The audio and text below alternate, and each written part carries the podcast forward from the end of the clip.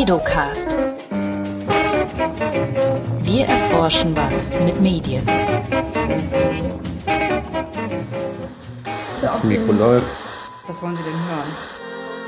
Wenn er blinkt, läuft er nicht. Da muss man weiter ausholen. Darf man das?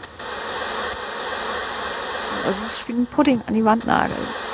Dürfen wir auch mal was dagegen haben. Podcast logische Fortführung unserer. Vielleicht müssen wir das auch ganz erklären. Vielleicht müssen wir das einfach nicht so lange erklären. Ich finde es jetzt super schwierig. Das ist unsere Nullnummer. Hallo? Hallo? Hier spricht der Bredocast. Nachher setzen wir uns zusammen und erzählen, wozu wir das Ganze überhaupt machen. Also die Idee, dass das Hans-Bredow-Institut für Medienforschung einen eigenen Podcast aufsetzt, äh, liegt eigentlich relativ nahe, wenn man sich überlegt, dass wir nach einem Pionier der deutschen Rundfunkgeschichte benannt sind, Hans Bredow. Die Wikipedia nennt ihn einen der Gründer des deutschen Rundfunks. Das Institut selber ist nach dem Zweiten Weltkrieg als Institut für Rundfunk- und Fernsehforschung gegründet worden. Das heißt, Rundfunk, Radio war immer auch Teil des Instituts. Und Radio heißt eben in heutiger Zeit unter anderem auch Podcasten. Insofern könnte man also den Podcast als logische Fortführung unserer Geschichte, unserer Forschungsgebiete und eigentlich auch der Interessen und des Schwerpunkts unseres Namensgebers dann sehen.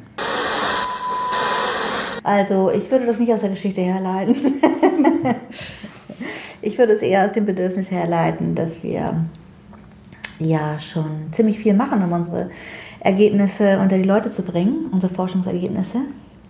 Und da ähm, häufig, insbesondere wenn wir so angefragt werden von der Presse, von Journalisten, ähm, die Schwierig vor der Schwierigkeit stehen, dass wir die Sachen sehr, sehr stark vereinfachen müssen, um die Medien gerecht rüberzubringen. Also ganz schwarz oder weiß und ganz schlicht alle Sachen. Und uns das nervt, weil vieles an ähm, Differenzierungen, die wir gerne machen würden und die wir wichtig finden, ähm, können wir da eben gerade nicht transportieren. Das ist, da müssen wir uns sehr verbiegen, um uns ähm, darauf einzustellen, auch auf die, auf die Sprache. Und ähm, deswegen ist der, der Wunsch entstanden, dass wir außerdem, dass wir ja unsere Forschungsergebnisse sowieso veröffentlichen, also die liegen ja immer in großer Breite, äh, sind die ja in der Regel verfügbar, dass wir da so ein Mittelding schaffen, wo wir uns nicht so doll konzentrieren müssen, jetzt eine mediengerechte, ein mediengerechtes Kurzstatement zu verfassen, äh, sondern eben so ein Mittelding finden, dass wir ein bisschen länger mal über die Sachen reden ähm, können, die uns interessieren, die uns umtreiben, die uns hier motivieren und ähm, ja, uns eben nicht in diese direkte Medienlogik ähm, pressen lassen. Aber auch nicht einfach das erzählen, was wir auf einem wissenschaftlichen Vortrag, auf Veranstaltungen machen. Genau, weil da gibt es nämlich ja auch oft so 20 Minuten hast du Zeit für deinen Vortrag und dann presst du ja auch wieder letzten Endes in eine Form von außen äh, deine Inhalte rein. Ähm, und was du schon meintest, die Sprache ist einfach so äh, ja, verklausuliert oder so eine Wissenschaftssprache, dass man so denken würde, jemand, der da von außen reinstößt und sich das anhört, der, der versteht gar nicht, was wir ihm mitteilen wollen. Ich finde aber auch sozusagen die Kontrolle darüber zu haben, was man mitteilt, ist auch nochmal spannend, weil in Medien hast du ja oft das Gefühl, du gibst ein 5-Minuten-Statement ab oder telefonierst eine halbe Stunde mit irgendeinem Wissenschaft äh, Journalisten und der macht dann einen Satz da draus oder schneidet sich irgendwie und der ist irgendwie noch total komisch, ja. Und dann so denkt, was, das soll ich gesagt haben? Aber dass wir selber eben auch sagen können, das sind sozusagen, äh, wir haben, nehmen uns vielleicht eine Stunde mal dafür Zeit, haben verschiedene Leute, die aus dem Institut dazu was sagen können und die können auch sich wirklich ihre Gedanken in aller Breite mal entfalten und sind aber gleichzeitig dadurch, dass jetzt zum Beispiel du, Daniela, mit denen sprichst, auch genötigt, das ein bisschen anders nochmal zu formulieren, als wir es jetzt in einem Text schreiben würden oder so. Und ich glaube, das macht Sinn und da haben wir eben auch viel mehr Freiheiten dadurch, dass ja nicht irgendwie vorgegeben ist, ein Podcast muss nur eine halbe Stunde dauern oder so, dass wir einfach, wenn das Gespräch spannend ist oder die Inhalte eben mehr Raum brauchen, dass wir sagen können, ja, wir sind so frei. Mhm. Und es steht niemand da und drückt dann einen Ausschalter, wenn, wenn seine ja, wenn seine Kolumne voll ist Mhm. oder so. Das Und wir sind auf der anderen Seite eben nicht so an tagesaktuelle Sachen gebunden. Das ist auch ein Vorteil, Stimmt, weil ja. wir Forschungsprojekte längerfristig anlegen. Forschungsprogramme erst recht, aber auch einzelne Projekte dauern ja in der Regel ein Jahr oder auch zwei oder mal zweieinhalb.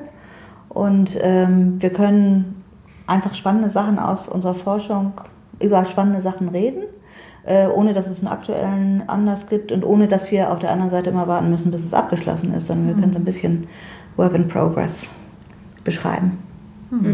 Und Zwei Aspekte, die da noch mit zusammenhängen, die sind ein bisschen globaler. Das eine ist, ähm, dass wenn man uns, einen von uns fragt, was machst denn du so? Und man sagt, ich mache so Medienforschung, dass dann oft die Antwort kommt, ach ja, das kenne ich, das sind die Leute, die in der Fußgängerzone stehen. nee, sage ich dann, Marktforschung ist das. Ähm, Wir machen Medienforschung, also wir erforschen Medien. Und die, die Frage, die dann kommt, ist, ja, was ist, wie, was macht ihr denn da den ganzen Tag? Das ist dann wieder so vielfältig, dass ich das schön finde, wenn wir im Podcast zeigen können, was Medienforschung alles ist, wie sich das anfühlt und was man da so macht den ganzen Tag äh, und wie vielfältig das auch ist. Und der zweite Aspekt ist, dass wir am Institut ja unterschiedliche Forschungsdisziplinen haben, Forschungsperspektiven.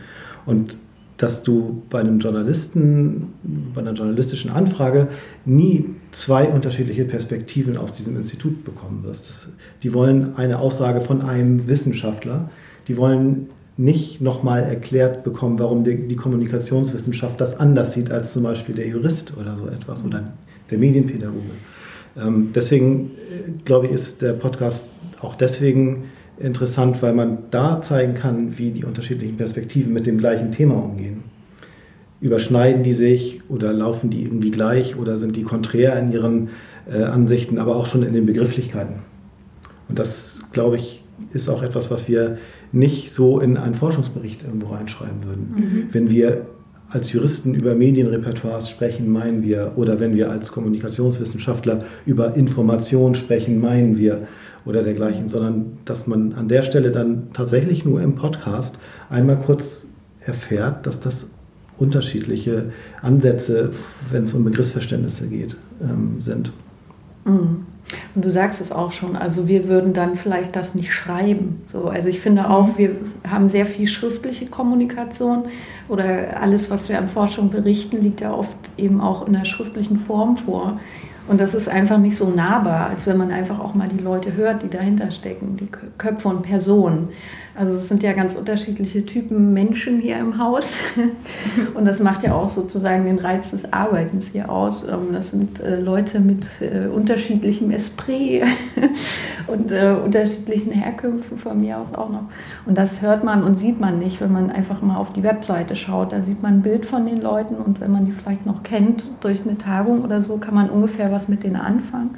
Aber man hat selten irgendwie eine Vorstellung vom Menschen hinter dem Forschungsbericht. So, ne? Und das ist, glaube ich, etwas, wo, wo ein Podcast eine ganz tolle Funktion haben kann, dass man einfach den, den Forschern mal so zuhören kann beim Denken und auch, wie sie vielleicht so eine Ahnung davon bekommt, äh, wie sie vielleicht so sein könnten. Ja. Wir hoffen mal, dass das irgendjemand interessiert. Aber das werden bestimmt. wir ja merken.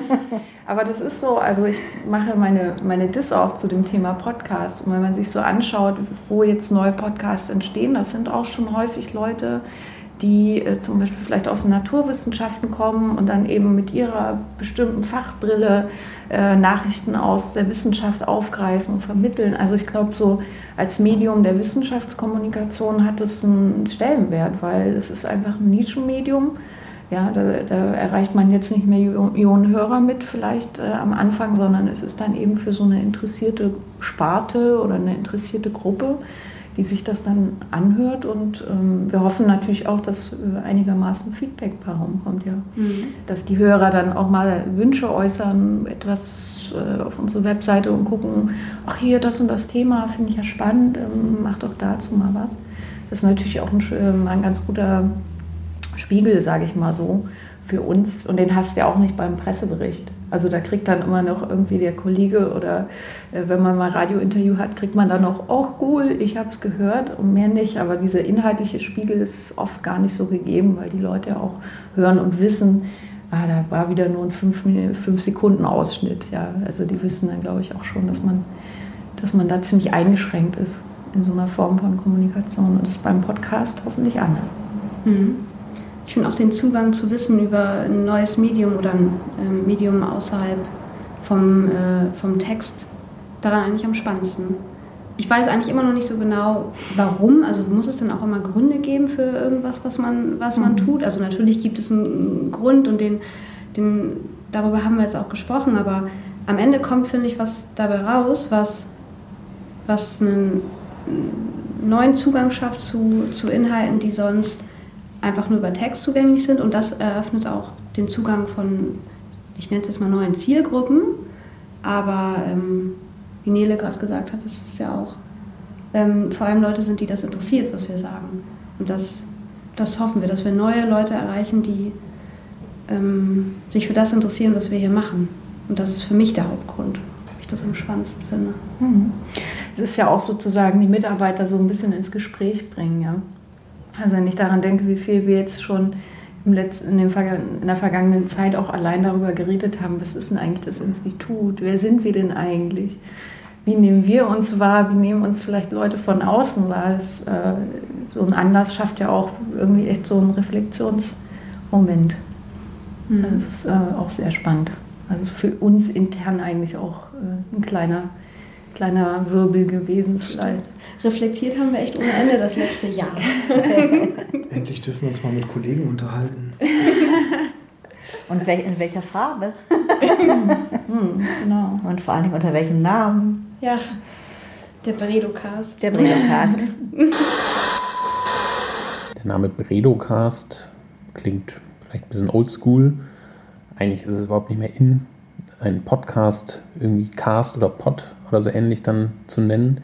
Wir haben uns trotzdem dafür entschieden, ähm, weil wir glauben, es kommt gar nicht so sehr auf den Namen an, sondern auf die Inhalte. Und der Bredocast wird in Einblicke in unsere Forschungsarbeiten geben. Der Bredocast soll ein bisschen anders, auf eine andere Art beleuchten, was wir am Hans-Bredow-Institut für Medienforschung so den ganzen Tag machen, wer wir sind, wer am Institut arbeitet, welche Forschungsgebiete uns interessieren, welche Forschungsfragen und Interessen uns umtreiben, wie unsere Erfahrungen in einzelnen Forschungsprojekten, aber auch ganz generell in der Arbeit in der Medienforschung ist.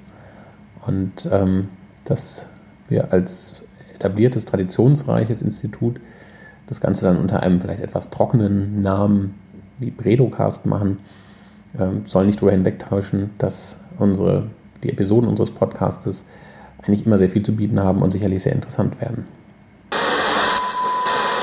Das große Glück ist ja, dass wir Daniela haben, die uns an die Hand nimmt, vor, die, vor das Mikro zwingt mhm. und äh, durch gute Vorarbeit so in die Themen oder durch die Themen geleitet mhm.